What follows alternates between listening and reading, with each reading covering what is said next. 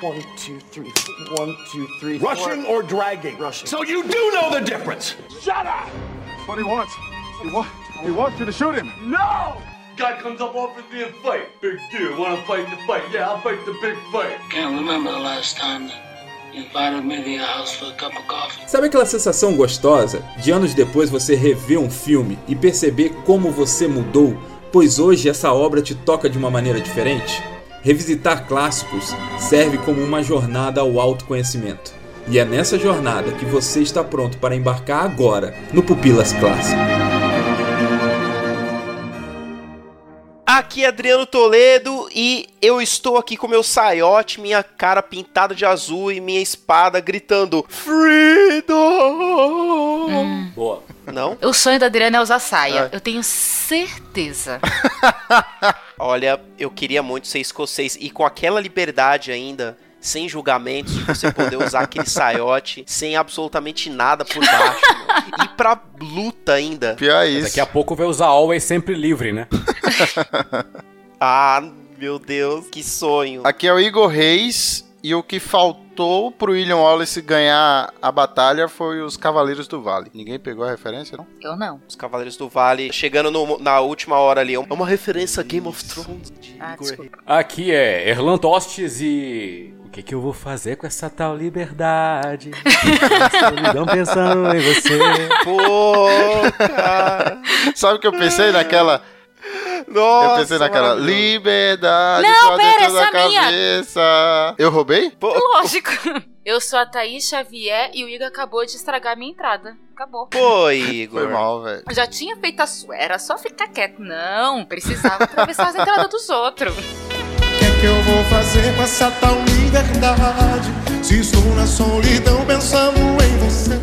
Mel Gibson, já na sua segunda direção, ainda em 1995, consegue um orçamento milionário para gravar a épica história do escocês William Wallace. Ele parece fazer jus a cada centavo e acaba satisfazendo crítica e público com suas 2 horas e 50 de filme. Ao falar de liberdade e superação, o filme arrematou vários prêmios, inclusive 5 Oscars. O Pupilas Classic convida você a permanecer conosco nos próximos minutos para desvendar os mistérios da Escócia medieval e as motivações do maior herói de saias da história. Toca aí de fundo.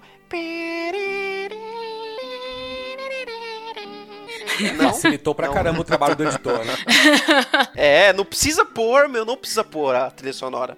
Deixa que eu faço. Na verdade, vai ter eu fazendo essa trilha, né? Que fica tocando o filme inteiro, esse tema. E um fato aí é, curioso foi a música que eu entrei no meu casamento. Olha só. Oh, Olha aí. Não que eu estivesse esperando que eu ia me casar e minha esposa seria morta pelo. Um lord sei lá, inglês. pelo delegado do inglês da província. Mas. Entrei, assim, com essa canção. E além dela, o podcast será pontuado com músicas com temas de liberdade, como as que foram cantadas aí nas entradas aí dos nossos queridos integrantes. Apoio? Pode ser, né, gente? É. Apoio. Não. E quem manda é o editor, né?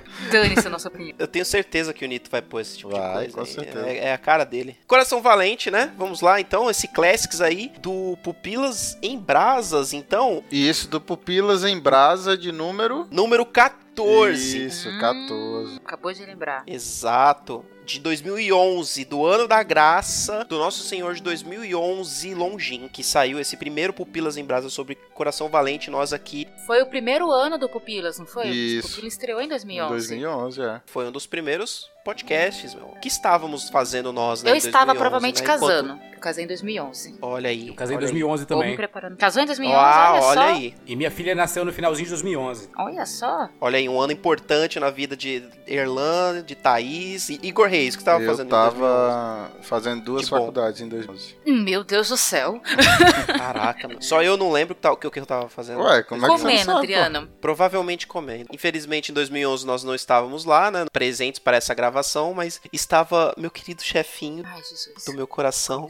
Leonardo, li- lindo como sempre, estava lá, é, junto com sua senhora Mila e Lute. E aí, é, eles falaram sobre Coração Valente, é o que nós vamos fazer novamente aqui. O ouvinte está se perguntando por quê? Por quê? Eles vão falar sobre esse filme Porque novamente. É maravilhoso. É um dos melhores filmes da história. Errado. E é, é exatamente aí que eu pergunto qual que é a, a ligação emocional de, de cada um de vocês com Coração Valente, Braveheart. Ah, eu posso começar falando? Vou, vou atravessar Por todo favor, mundo. Por favor. Cara, eu tinha uns 7, 6 anos de idade. Meu pai, um cara muito sensato, falou: vou colocar aqui um filme que a minha filha possa assistir, um filme pra idade dela. Colocou Coração Família. Valente. E eu sei que quando terminou o filme eu tava em cima do sofá gritando: Liberdade! Liberdade! sensacional, sensacional. A Thaís se rebelando, né, contra os pais. Você, eu nunca jurei lealdade a você! Acho que eu não tinha entendido metade do filme, mas eu tava lá gritando.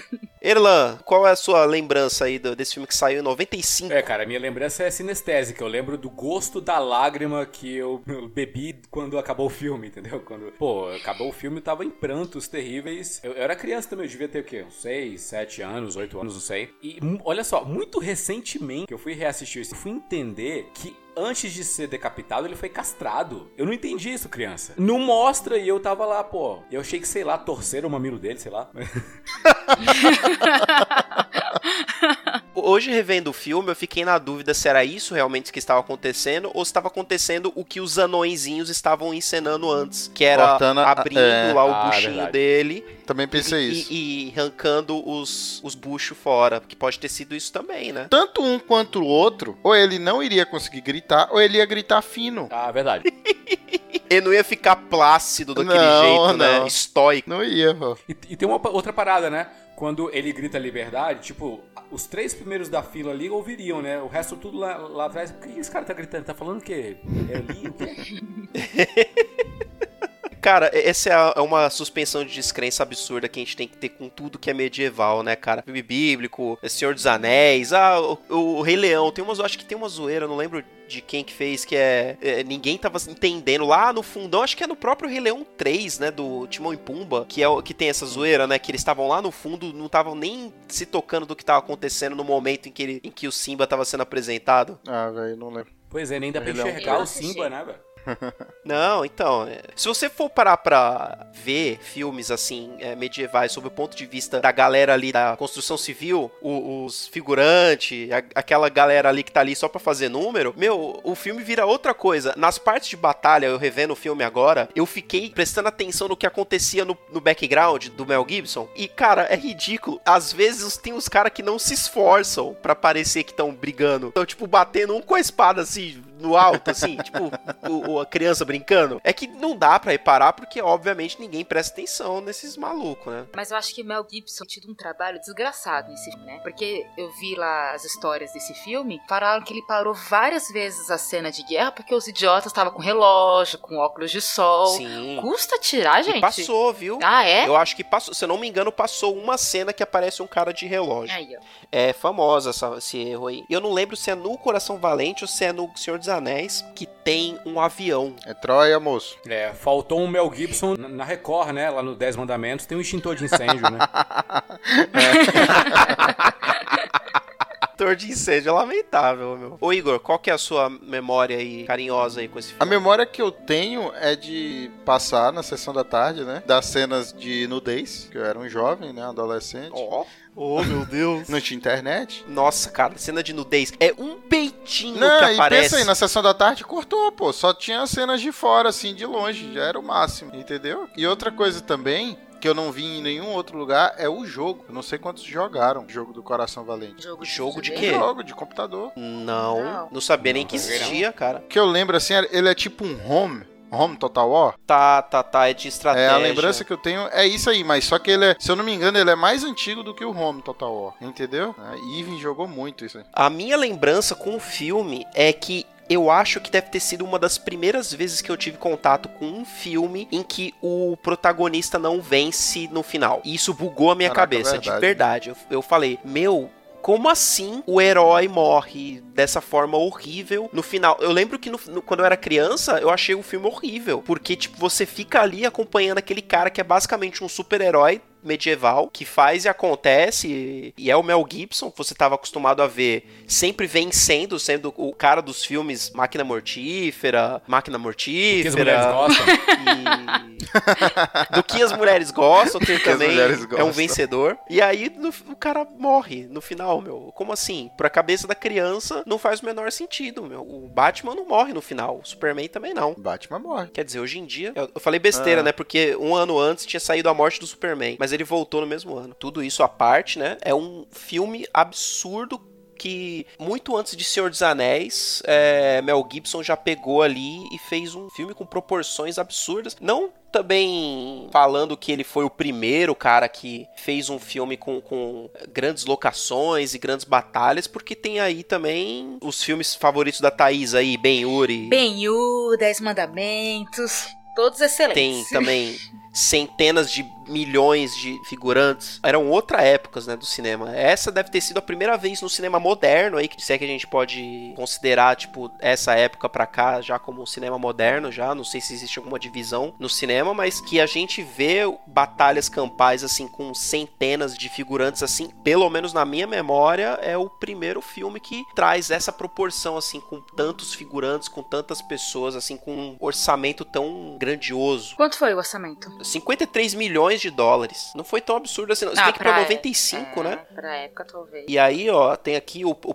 a minha própria memória Uhum. Trouxe aqui também um para efeito de comparação. Olha como minha memória é excelente. Para efeito de comparação, nós temos O Patriota com o mesmo Mel Gibson com o orçamento de 110 milhões de dólares, o dobro. Esse filme aí dá pra ser aqueles filmes cópias, né? Porque o Patriota foi cópia de Coração Valente. É, o Patriota é o coração valente no futuro, né? É, isso aí. Americano. É, nos Estados Unidos, é. É. a mesma coisa. E a única parte boa do Patriota é aquela da machadinha. Ele jogando a Se machadinha. você pega um filme e o outro, um do lado do outro, você vai ver cenas idênticas. que Você confunde, pera. Uhum. De qual filme é? Ah, cara, e é o, o Patriota também é di- dirigido pelo Mel Gibson, é, né? Que não, não é não. É o Roland Emmerich. Ah, é do Roland Emmerich. O cara dos filmes Catástrofe. Tô, tô com um, um site aqui um pouquinho mais atualizado. O budget, na verdade, é de 72 milhões de dólares. Só que o filme fez 75 milhões de dólares na bilheteria é, americana e 133 milhões de dólares na bilheteria é, internacional, o- lá em 1995. É, 95. Era, ple- era início do plano real já, né? Então valia bem mais. Isso. Zero Sim, relevância. Tecnicamente falando, é um filmaço. Lembrando que os, os outros filmes que ele dirigiu aí tem o quê? É, Apocalipto. Paixão de Cristo, né? Paixão de Cristo também, aí com, com um sucesso um pouco maior. Ele tem o Até o Último Homem. Até o último. Até o Último Até Homem o aí, Último mais recente. Hacksaw Ridge aí de 2016. Ficou 10 anos aí sem dirigir, hein? É ca- carteira caçada. Não pode dirigir mais. É, ficou com a carteira caçada aí. Eu quero ver se isso vai acontecer a mesma coisa com Kevin Spacey. Não sei, hein? Será que. Porque o Mel Gibson, ele não, não chegou a tanto, né? Ele só deu declarações antissemíticas, né? Que não é, é, é também algo terrível. V- Não vamos defender tanto assim Mel Gibson, embora ele tenha um, um lugar nos nossos corações aí por tudo que fez aí na década de 80 e 90 aí. Mas deu mancada aí com essas declarações e voltou, né? Em 2016 com Até o Último Homem aí, dirigindo aí. Como diretor, o que, que vocês acham do Mel Gibson com, base nesses filmes aí? Coração Valente, Paixão de Cristo, Apocalipto e Até o Último Homem. Não vamos colocar o Homem Sem Face na, na corrida, não. Eu acho ele muito sanguinário, né? Isso não é uma coisa ruim. É, isso que eu ia falar. Eu acho que é por isso mesmo que eu achei ele bom. Digamos que seja diferente, por exemplo, do Quentin Tarantino, que também gosta bastante Não, mas de... Tarantino é. Tipo, ele não chega aos pés de Tarantino com quanto de sangue que jorra na tela, entendeu? Exato. Não, mas é que o Tarantino joga sangue que parece ser bizarro. Tipo, É. até perde o efeito do negócio, faz o efeito contrário. É, é, mas ele faz de propósito, né? É, então, sim. Mas o, o Mel Gibson é tipo um, é um sanguinário mais real. Tipo, no Paixão de Cristo, que eu achei, pra mim, foi um dos filmes mais violentos que eu assisti nessa, nessa temática, né? Sim. E ele é uma violência que eu falo, eu não consigo ficar olhando pra tela e ver isso. Não dá. O Tarantino, tá, beleza, tem um monte de groselha aí jogando na tela e tá de boa. Eu vejo o Mel Gibson na sua direção muito mais a estética pra pôr a narrativa do que autores que só usam pra fazer um efeito legal. Então, por exemplo, Paixão de Cristo, você sente a dor através daquela Uhum. carne sendo rasgada. No Apocalipto, você vê aquela brutalidade no conflito de, de tribos. No Hacksaw Ridge, você vê o horror da guerra e faz faz meio que uma, uma conexão com o modo como o Dodds vê aquela guerra também e se recusa a participar dela. Eu gosto desse uso de uma estética agressiva pra comunicar algo que a narrativa sozinha por si talvez não passaria. Talvez ele tenta ser agressivo pra mostrar que foi agressivo de verdade, né? É, não é gratuito, né? Que é o que muita gente critica o Quentin Tarantino, né? Em ambos os casos eu não acho. Eu acho que cada um tá querendo passar um tipo de, de mensagem. Um é mais entretenimento, o outro é mais impacto mesmo. O que é que eu vou fazer com essa tal liberdade? Se estou na solidão pensando em você. Diria que o Mel Gibson de 2000 até 2016 aí, que é esse cara que dirigiu já o Paixão de Cristo, Apocalipto e Hacksaw Ridge, se esse mesmo Mel Gibson tivesse voltado no tempo e dirigido Coração Valente 95, a gente teria visto aquela cena sim, dele sendo torturado. Ah, sim.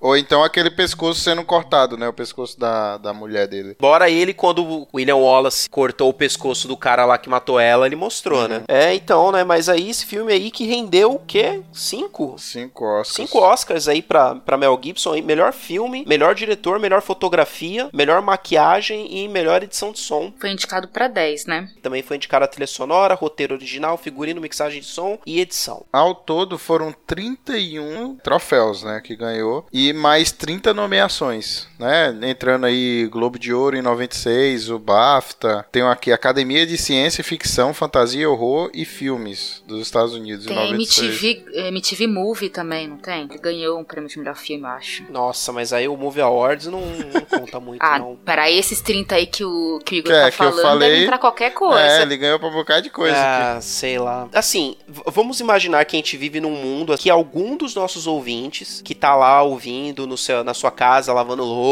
no ônibus, fazendo seu cu, fazendo academia. cu.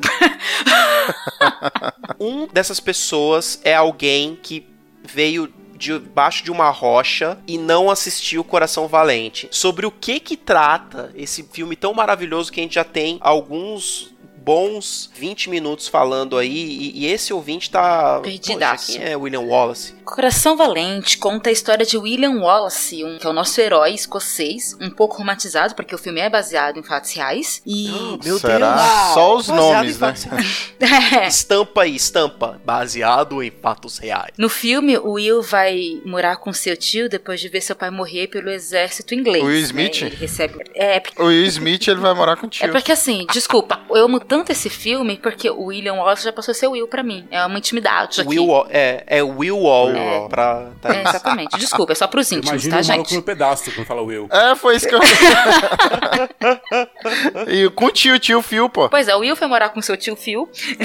e ele teve uma educação de primeira. Olha só que coincidência. Em Bel Air.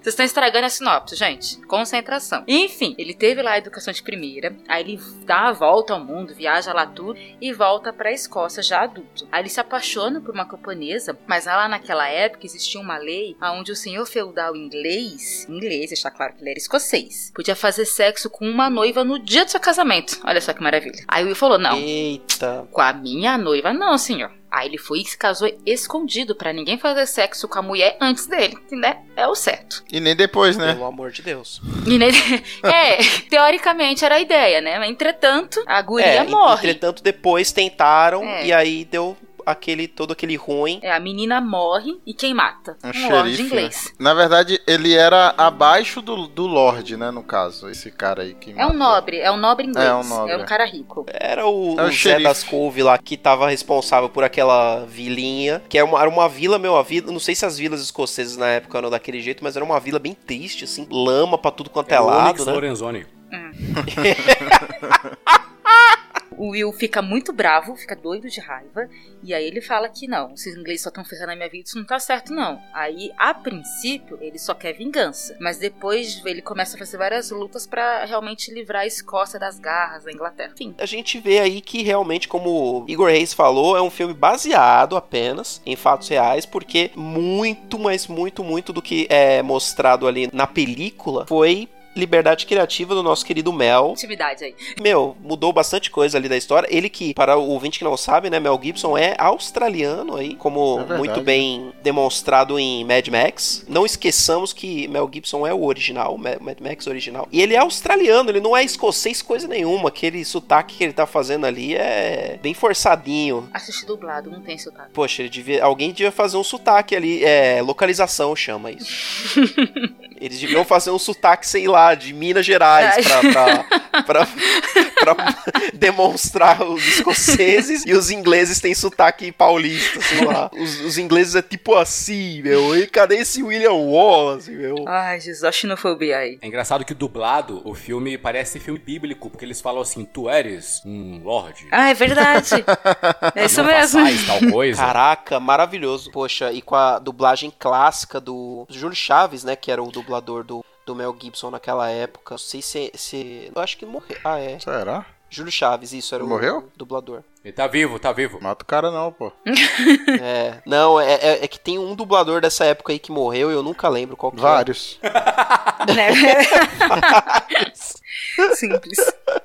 Cara, dublagem dessa época sempre maravilhosa, como já conhecido aí. Só um fato curioso aí, essa a prima nocte, esse rito aí que os ingleses impõem aí sobre o- os escoceses é uma das coisas aí que não está tão historicamente acurada aí, porque não existiu a prima nocte na Isso. história, é algo que alguém inventou O aí. roteirista, né? Colocou e o Mel Gibson achou legal. Na verdade, o problema é que o William Wallace, além do Mel, como o Adriano, inventar coisa é, e mudar coisa, ele também teve que inventar, porque a história original do William Wallace, no começo, a, a infância dele, ninguém sabe ao certo como é que foi. Tem várias É. suposições, É mas que o William Wallace é uma figura meio que folclórica quase folclórica. é, é. escocesa. Quase uma lenda. que embora ele tenha existido, é, a, ma- a maior parte do que se conhece dele foi passada de boca a boca, né? Não existe relato Teve a histórico. história dele, e aí de- de- depois que ele morreu, né, se tornou Martin, quase 100 anos depois que veio um poema muito famoso, e esse poema foi a base maior que o Mel Gibson tirou pro filme, né, que conta a história. Nesse poema, que conta a história que dessa menina aí, que ele se apaixonou. Foi 100 anos depois da morte dele, praticamente. Se eu não me engano, é uma música de um bardo, né? Na verdade, né? Ah, que sempre é, né? Canta a música aí, ô Nito. Não tem. Põe a música do Põe bardo a aí música aí, por favor. no- na edição. Tem outras coisas assim que não estão tão historicamente acuradas no filme, né? A prima nocte é uma. Outra, senhores, veja lá, os escoceses não lutavam de kilt, de saiote. Não, Pois esse é, o né? Soyote foi, foi feito depois, né? Anos é, depois. depois, acho 100 anos depois. Então não teve o bunda lelê, né? Exatamente o que eu ia falar. Aquele bunda lelê não existiu. Foi só uma- um fetiche Eles do Mel usavam Gibson. uma uma túnica gigante, né? Uma- um negócio, um pano por cima. Não era o saiote, mas tinha um pano que eles usavam mesmo. Eu não sei se eles usavam roupa por baixo desse pano. Então, então nesse filme, essa, Olha, é, essa liberdade de colocar o kilt é, 100 anos antes é tipo botar os soldados brasileiros na guerra do Paraguai de calça saruel. Não Por que não, ué?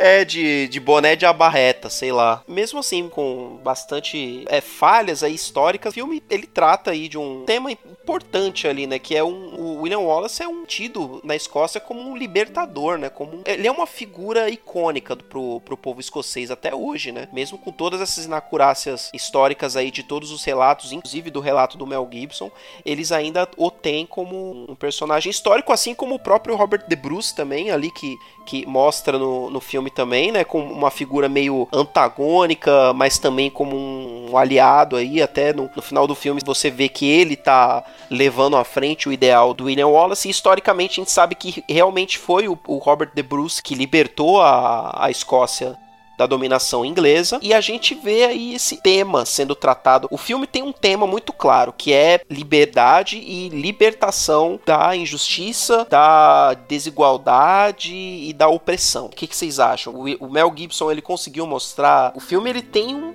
discursos pra caramba engrandecedores e toda a temática, mas vocês acham que dá pra você sair do filme entendendo bem o que, que é essa tal liberdade aí, como Erlan pontuou na sua entrada? Ninguém quer falar. Misericórdia. ninguém vai comentar?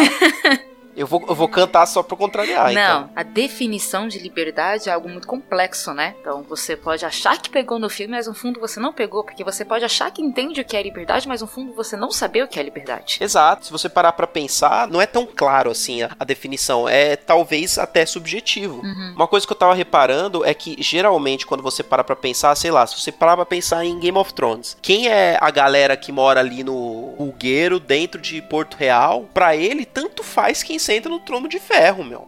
Quem tá preocupado com liberdade, com julgo, com opressão, com essas coisas, geralmente nessas obras, são os nobres, são a- as, as pessoas que estão à frente das casas. Só que em Coração Valente a gente vê um cara que vem do próprio povo, liderando o povo. Ele era nobre, em né? busca... Não. William Wallace era rico. William Wallace era um plebeu. Não, ah, Ele era plebeu? Não. então, isso- Ele vai. Ele era, ele era Não, plebeu. pô. Ele vai. Quem diz que plebeu tem condições de sair da Escócia e estudar e ter educação de primeira? Ele tinha um tio lá que era Não, mas isso aí é do bem filme, de vida pô. e, e- e bem conectado. Mas a gente tá. Mesmo no, não, no filme, mas é, historicamente Ele o era Wallace nobre. não era nobre. Era nobre? Menino. Segundo o era, Google, ele aqui era o Google do não povão, mente. Tô meu. com a Thaís, hein? Na Wikipédia fala que ele era um nobre cavaleiro escocês. Então não sei, agora, agora eu fiquei em dúvida. Ah, pode ser, era no Wikipedia mesmo que eu tava vendo. Então, porque o que eu entendi é que ele, ele tinha recebido um título de cavaleiro só muito depois. E que até então ele era povão. Eu tô entendeu? falando que ele era um, um lord, um senhor de terras, mas que ele não era pobre. Dá a impressão de que quando ele vem pra Escócia e se apaixona pela, pela mocinha, ele resolve se- cultivar a terra, entende? Mas ele tinha condições de, de viajar, de ganhar dinheiro, porque ele estudou. Mas mesmo assim, vamos imaginar que seja a primeira vez que a gente vê uma obra de ficção em que alguém lá das camadas mais pobres da Ok. sociedade está se preocupando com alguma coisa nesse sentido. A gente vê que é alguém como eu, como você, que simplesmente se cansou, né? Eu entendo porque o Mel Gibson usou a Prima Noite, mesmo não tendo é, na história, porque ele tinha que mostrar de uma forma bem didática algo que a gente se revoltasse do ponto de vista do povo, porque os Isso. nobres talvez eles se revoltassem com os líderes, né, com a Inglaterra por motivos outros. Por ganância. É, por ganância, Por exatamente. Agora o povão, É, por imposto. agora o povão é Não fazia diferença, né? Aí alguma coisa tinha que fazer diferença, né? Porque senão, para o povão, tanto faz quem é o rei, meu. Já que todo mundo vai lascar eles mesmo. Exato. Então, tanto faz, liberdade ou não, né? Pro povão. O que é que eu vou fazer com essa tal liberdade? Se estou na solidão pensando em você. Então, mas é porque o povo não era livre, nem antes nem depois. Partindo desse princípio que você tá falando. Porque se você tem um rei escocês opressor ou um rei inglês opressor, de qualquer jeito é opressor e o povo não tá livre. Exato. A, a liberdade só chegou à Inglaterra quando houve a Câmara dos Comuns e as pessoas puderam ter as suas próprias ideias ouvidas pelos líderes. Você tá falando da democracia? Não. Isso aí não foi na Grécia? Foi assim que aconteceu na Grécia lá. Aí isso eu posso falar. Na Inglaterra, a democracia chegou quando a, a monarquia perdeu o poder e ocorreu um parlamento, né? Tipo, E não, criaram um parlamento. não, porque o, o parlamento que criaram na, na Escócia foi só de nobre, foi uma aristocracia. Que é, não, o pobre continua se lascando. Não é uma democracia. Criaram a aristocracia, que era os guardiões escoceses, e quem comandava essa, guardiões escoceses era o rei da Inglaterra. Isso demorou anos pra esse, esse povo cair. Então eu não sei quando foi, porque eu parei de estudar, porque eu já tava cansada de ler. Não temos ainda liberdade ainda hoje na, na Inglaterra? Alguém, por favor, com. A gente tem liberdade na democracia? Aí é que tá, né? Porque se a gente tá tomando que a democracia no sentido social aí da, da palavra aí, desse, como cidadão, é mesmo ter liberdade? Antes a gente chegar nisso, eu faço outra pergunta para vossos senhores. O que é essa tal liberdade? Defina. Liberdade, pra mim, é você poder dizer a quem você vai servir, né? O que você vai fazer. É você poder Eu escolher. escolho para quem eu vou servir? Interessante. É, principalmente no caso deles, porque eles escolheram não servir mais o rei lá da Inglaterra, né? Como era o nome do, do rei lá? Eduardo I. Eduardo I. Longshanks. E aí resolveram, ó, Long Xing é o apelido dele, né? Isso, Isso. apelido. Ah, tá. Eu assisti dublado. No dublado é perna longa. mentira. Ah, o, o, o coelho. sério? Não, é o, é o apelido dele. É. Caraca, meu, eu não lembrava disso não, meu. Então, mas, velho, a dublagem, eu escutei, né, alguns podcasts pra eu não vir aqui sem nada, né? Então... É por isso que no Nerdcast eles estavam zoando de perna longa. É. Mas, assim, o que eu ia falar é dessa dublagem, velho. A dublagem, ela não passa a mesma essência que passa o original. Sinto muito aí que hoje, eu não sei qual é a porcentagem de pessoas que preferem dublagem, eu acho que é meio a meio. Eu. Então, Eu prefiro. Toque pronto, Thaís prefere. Mas eu não acho que é a mesma coisa. O dublador, apesar de ser uma pessoa que a gente gosta muito, e eu gosto muito dele falando dublado no Fomos Heróis, que é um filme também do Mel Gibson, né? Ele dublando Mel Gibson. O Pupilas fez há um tempo atrás, aquele sobre discursos, né? Eu até comentei, eu nem lembro se leram. Mas o, o discurso do Fomos Heróis é um discurso muito bom e o cara consegue traduzir o sentimento de Mel Gibson. Mas naquele discurso que o Mel Gibson dá sobre liberdade, na hora que ele tá. É a primeira luta, se eu não me engano, né? Que mostra assim. e Sim. Que ele fala sobre a Sim, liberdade, não sei o que, que nós devemos ser livres. Ah, Naquele momento ali, a dublagem, pra mim, que eu escutei as duas, não me passou o mesmo sentimento que me passou o original. Cara, ou eu assisto o filme ou eu leio. Os dois não dá. Principalmente no cinema. Se um- se eu for assistir na tela de celular, eu consigo fazer. Eu tô acostumado a fazer, assistir anime fica perto, legendado. Pequenininho, isso. Entendi. Agora grande eu não consigo, vou perder cena, então vai dublado mesmo, tá ótimo. É, tem, tem gente que, que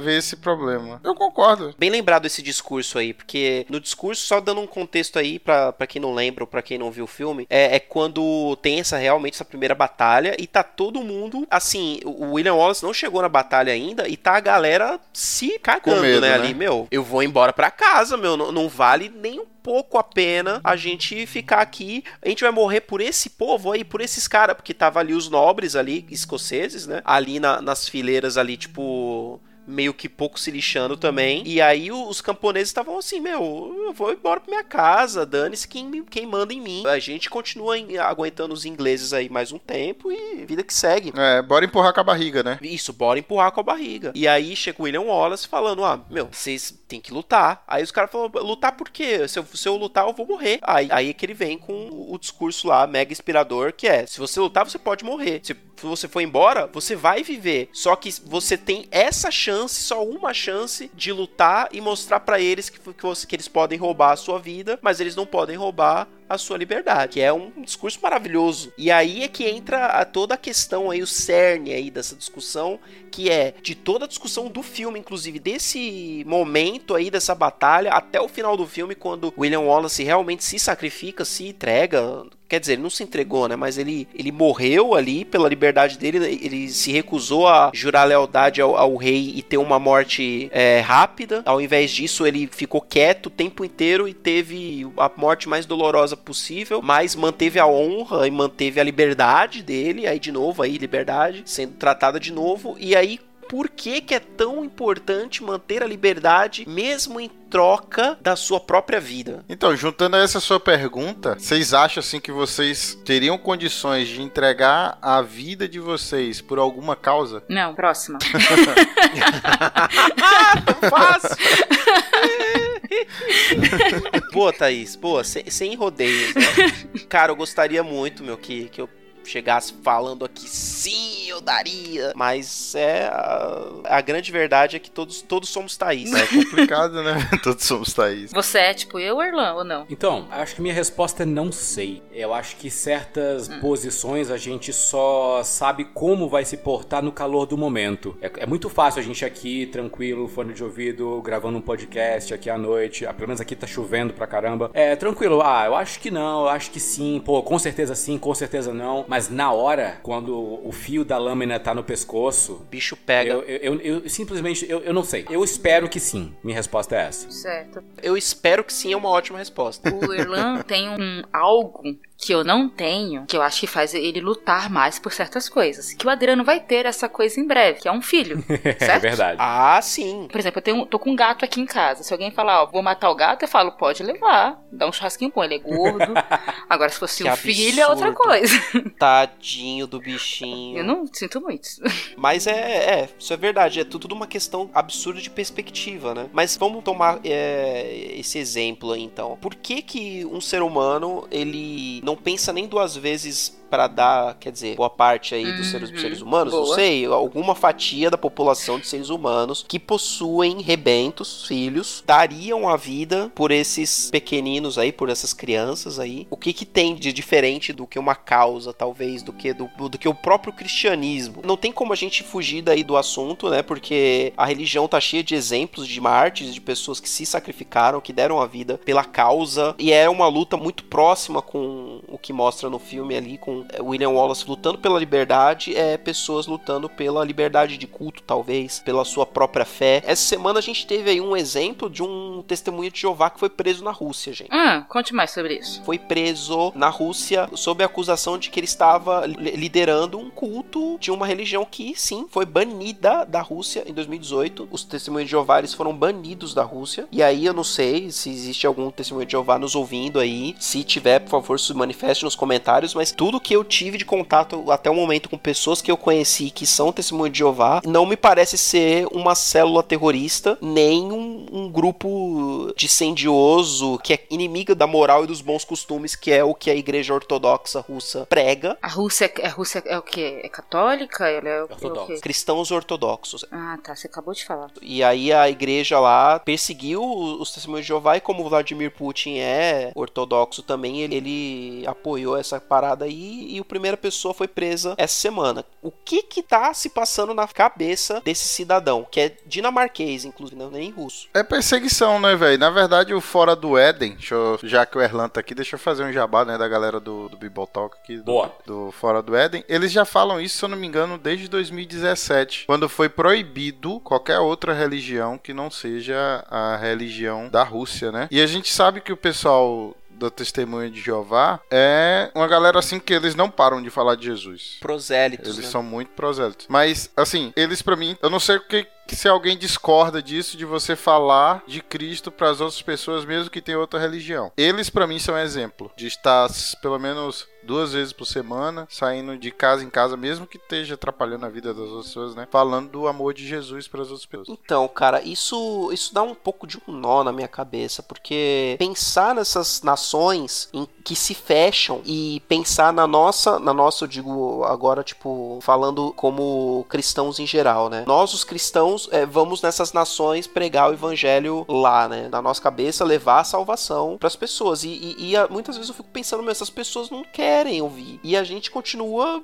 indo lá. E, e eu não deixo de pensar, muitas vezes, sei que erradamente da minha cabeça, que as pessoas estão indo morrer à toa, entendeu? Em certas situações. Tipo, o cara querer entrar na Coreia do Norte pra pegar o evangelho, sabendo que vai morrer, entendeu? E, e você pensar, poxa, as pessoas não querem ouvir o evangelho lá, mas é também um julgamento errôneo da minha parte assumir que as pessoas não querem ouvir o evangelho. E aí é que entra a questão da liberdade de culto, né? Sim, que eles tiraram essa liberdade. Tanto é, Testemunho de Jeová como outras religiões tinham centros lá que eles falavam do amor de Jesus para as outras pessoas, né? Que eles pregavam sobre a graça de Jesus. Como você falou aí, Adriano, agora me veio a ideia de Paulo. Paulo ele não tinha por que ir para Roma. O Espírito Santo até falou para ele assim, não, não vá. Mas mesmo assim, Paulo foi para Roma, porque ele achou que era o momento certo dele estar em Roma. Ele sabia que ele ia morrer, mas ele foi para Roma para ali dar o seu exemplo, né? Sim. Voltando um pouquinho pro, pro, pro assunto da Rússia, só ampassando mesmo, não tá tanto nas costas da Igreja Ortodoxa Russa essa responsabilização acerca da proibição de outros tipos de manifestação de culto e religiosidade, né? Na verdade, o governo do, do Putin, em 2016, começa a apertar a lei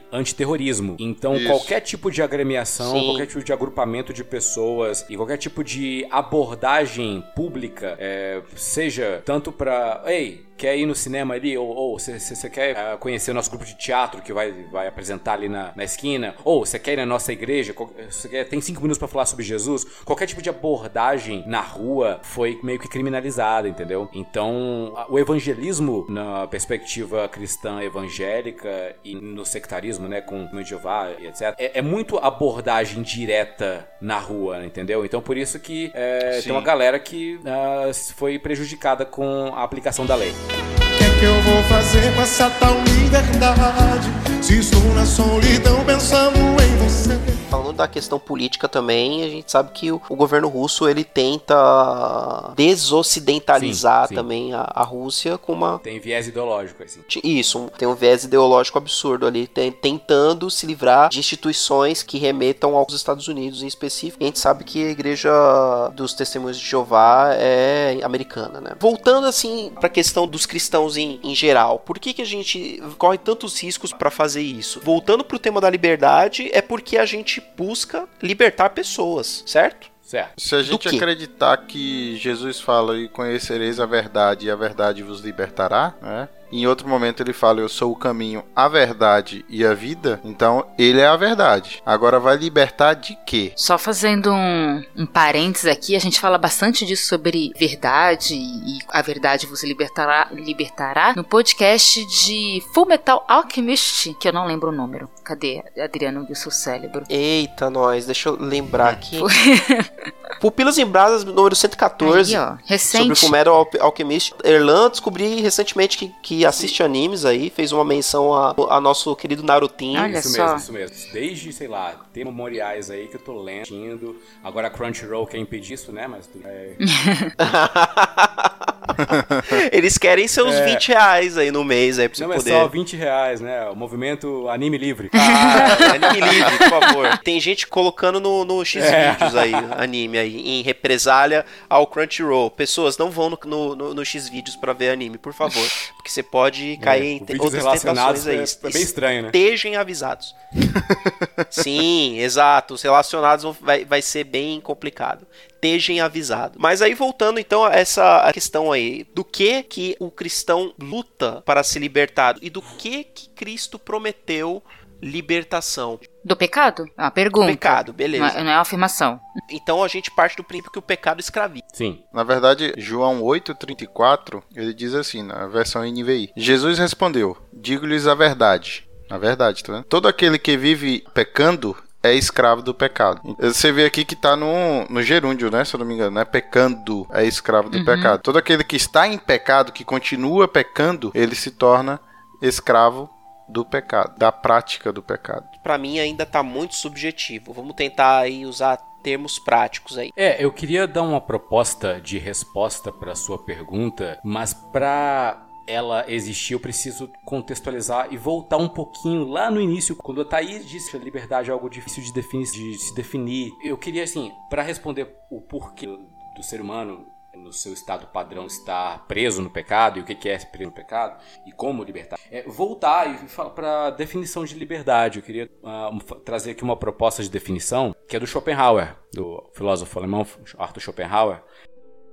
Ele tem um livreto pequenininho, é, deixa eu ver quantas, 100, 100 páginas, é, chamado Livre-Arbítrio. E aqui no, no primeiro capítulo ele já define liberdade de forma tripartida, né, como com três gêneros. Mas assim, em suma, é, liberdade ela tem um aspecto positivo e um aspecto negativo. Um aspecto positivo é a realização da própria vontade, da vontade do indivíduo. O que o indivíduo quer, ele faz, ele é livre. E o, aspecto negativo é a ausência de obstáculos para a realização dos, dos gostos, das vontades, dos impulsos desse indivíduo. Aí existe a, a tripartição da- do conceito, né, pelo Schopenhauer, liberdade física, liberdade intelectual liberdade moral. Então, é, a ausência de obstáculos físicos, algema, grilhão, prisão, barreira, qualquer obstáculo físico, se você não tem, você está livre fisicamente. Né? Se você não tem nenhuma restrição intelectual, né? uma falta de capacidade cognitiva, dificuldade de aprendizado, se você consegue, se tem algum, alguma deficiência física, então aí você também está livre intelectualmente. E moralmente são amarras morais né? que eh, impostas por outras pessoas ou grupos ou sociedades. Dito isto, a liberdade é você fazer o que você quiser, basicamente. É claro que daria até para fazer um pouco uma digressão um pouco maior sobre a liberdade ser você fazer o que você quiser ou você poder fazer o que você quiser. Porque, por exemplo, Deus, Deus ele faz o que ele quer, mas teoricamente ele pode fazer até o que ele não quer. Mas por Deus ser Deus, ele é absoluto em bondade e, e atributos, ele faz o que ele quer. E, por exemplo, ele não quer nunca pecar. Deus poderia pecar? Teoricamente sim, mas ele não quer, porque a essência dele é, é a bondade, etc. Bom, vo- voltando da digressão, a gente tem agora a liberdade como está popularizada no nosso meio. Na economia a gente tem uma corrente liberal, na teologia a gente debate sobre li- livre-arbítrio, a bandeira de Minas tem lá o Libertas que será também, né, liberdade ainda que tardia. No mundo gospel tem o Juliano do Som com Livres para Adorar. Em Manhattan tem Estado Total Liberdade. São Paulo tem o Bairro da Liberdade. Em Brasília aqui tem o Liberty Mall. Ma- Mas assim, nada, nenhuma dessas liberdades ainda assim nessa gradação corresponde ao exemplo do Mel Gibson lá no filme do Coração Valente, que lá no caso é uma liberdade política, é muito mais próxima de uma emancipação. Então o povo continua servindo a algo ou alguém ou a um estado, que é o estado escocês no caso, né, porque são libertos ali da opressão britânica. Eles continuam sendo é, servos ou, ou pelo menos estão sob a tutela de um Estado. Então eles, eles querem uma liberdade política, mas na verdade uma liberdade da opressão de um estrangeiro. Então o que eles estão falando ali é sobre a soberania do seu próprio Estado. Né? Na, na nossa Constituição, por exemplo, lá no preâmbulo, a gente fala que a Assembleia Constituinte garante vários direitos e um deles é a liberdade. Que liberdade é essa? É uma liberdade que o, que o Schopenhauer estava falando lá atrás? De poder fazer o que você quiser? Não, porque aqui você, tem, você é livre, mas livre dentro da cartilha de direitos e deveres. Então você é livre, a sua liberdade termina no início da liberdade do outro. Então você não é livre absolutamente. Você é livre até determinado ponto para você exercer seus direitos, né? E, e deveres, obviamente. Agora trazendo para a questão espiritual, né? Se o, o homem por si só ele é escravo do pecado, o que, que isso quer dizer? Se liberdade é a realização da própria vontade, o homem a rigor então é escravo de si mesmo. Se o que ele quer é cumprir os seus impulsos, cumprir aquilo que urge dentro dele, essas vontades do ser humano, os seus instintos, meio que é uma animalização, porque quem faz isso, quem segue instinto é animal. Quem faz sexo quando tá no cio é o animal. Quem é, é, entra numa fase de migração, porque é instintivo, é animal. O ser humano, ele é diferenciado porque ele, ele é capaz de dizer não para os seus instintos com base em algum código moral. E a graça, Jesus, ele liberta o ser humano do pecado, ou seja, ele liberta de si mesmo. Ele abre uma nova perspectiva de vontade. É uma nova e melhor perspectiva. Jesus, ele liberta o homem, e se o Filho nos libertar, verdadeiramente seremos livres, porque a partir de então, nós passamos a ter uma nova perspectiva de vontade, que é a vontade de Deus. Agora a gente pode não, não mais viver a nossa própria vontade, porque Paulo diz, não mais vivo eu, mas Cristo que vive em mim. A vontade de Deus é meio que desbloqueada, a gente pode segui-la e a gente pode vivê-la. É uma perspectiva, né? A liberdade que Cristo propõe pra gente é a possibilidade da gente poder servir a Deus. Porque uh, viver sem servir ninguém, somente um Deus poderia fazer isso. É não ter ninguém acima de si, transcendente e totalmente poderoso, com destino nosso em suas mãos. Somente Deus é assim. E sendo dessa forma, ou a gente serve ao pecado, ou seja, a nós mesmos, nossas próprias vontades, vontades más. Jesus disse isso no Mateus 7, né? Que a gente, é, sendo mal, consegue dar peixe vez de cobra pro filho. A gente agora tem acesso a essa vontade de Deus, a gente pode servi-lo graciosamente. Amém. Eu achei interessante que com a sua explicação a gente pode também traçar um paralelo com o filme, sendo que a Inglaterra, o Longshanks, é o pecado. Isso. E a libertação seria a o povo ficando sob o domínio da Escócia, que seria a liberdade, mas não sem algum tipo de servidão, né? Isso. Porque o que a gente tem biblicamente é que a gente se vê livre do pecado, mas para servir a Isso, Cristo. Isso. O Igor até estava comentando antes da gravação que o termo usado no original é, é um termo muito próximo até de escravidão, esse o termo que é utilizado para designar que nós é, somos é o doulos, servos né? de São Cristo. sinônimos, é, é, é, é dulon ton theon, né? É, é servo de Deus. Paulo, quando se apresenta nas suas epístolas, ele fala, Paulo servo. A tradução é servo porque na, na Almeidinha a gente meio que ameniza, né? Mas é, é escravo, é escravo, exatamente escravo. Exato. Mas aí a definição do Igor que ele deu sobre liberdade, acho que faz sentido nesse contexto. Porque a- se eu escolho de quem eu vou servir, ou a- até de quem eu vou ser escravo, já não é uma liberdade, já que a escolha é minha? O mestre C.S. Lewis, né, no livro O Problema do Sofrimento, ele fala o seguinte: a liberdade de uma criatura deve significar a liberdade de escolha, e esta impl- implica a existência de coisas entre as quais escolher. Então, se eu sou escravo né, da Inglaterra, vamos pensar, escravo do pecado, eu não tenho uma outra opção de escolher do que eu vou ser escravo, né, então eu não tenho liberdade de escolha. Então, se eu posso escolher se eu sou escravo do pecado ou se eu sou escravo de Deus, isso é liberdade de escolha. Isso é liberdade mesmo eu sendo servo ou sendo escravo. Mas a gente não tem a escolha de não ser escravo de nada. Porque se eu escolho não, Não. ser escravo de Deus, automaticamente estou sendo é, escravo do pecado. O escravo do pecado. Basicamente. É, e, e é curioso isso, né? Porque assim, historicamente o povo hebreu sempre teve, sempre assim, constantemente esteve debaixo de algum jugo. Foi, foi no cativeiro egípcio, a opressão cananeia, quando pôs a terra lá na época dos juízes, foi o cativeiro assírio, o cativeiro babilônico. Mesmo depois da queda de Babilônia, os persas, é, assim, quando o Ciro é, libera o povo para voltar, mas eles voltam, tem lá uma certa liberdade religiosa, mas ainda continuam sendo pagando tributos e ainda são um território persa. Depois vem os gregos e macedônios, né, dividem a terra ali. Depois vem os ptolomeus, depois vem os romanos. Sempre tem algum tipo de império que tá ali manipulando ou oprimindo o povo hebreu, mas ainda Uhum. assim esse povo, ele tem uma- um relacionamento com Deus. Ele tem, não necessariamente uma, uma primazia política, um poder grande para destruir qualquer império, mas ele tem a revelação gloriosa de Deus sobre o que, que é a verdadeira vida, que não é uma vida que, que depende de constituições, depende de editos reais, é uma vida que depende do livro da vida, do que tá lá, do que tá... E tudo, tudo isso aqui é, é correr atrás do vento, né? Todo tipo de realidade política é correr atrás do vento, né? O que importa mesmo é a liberdade da alma.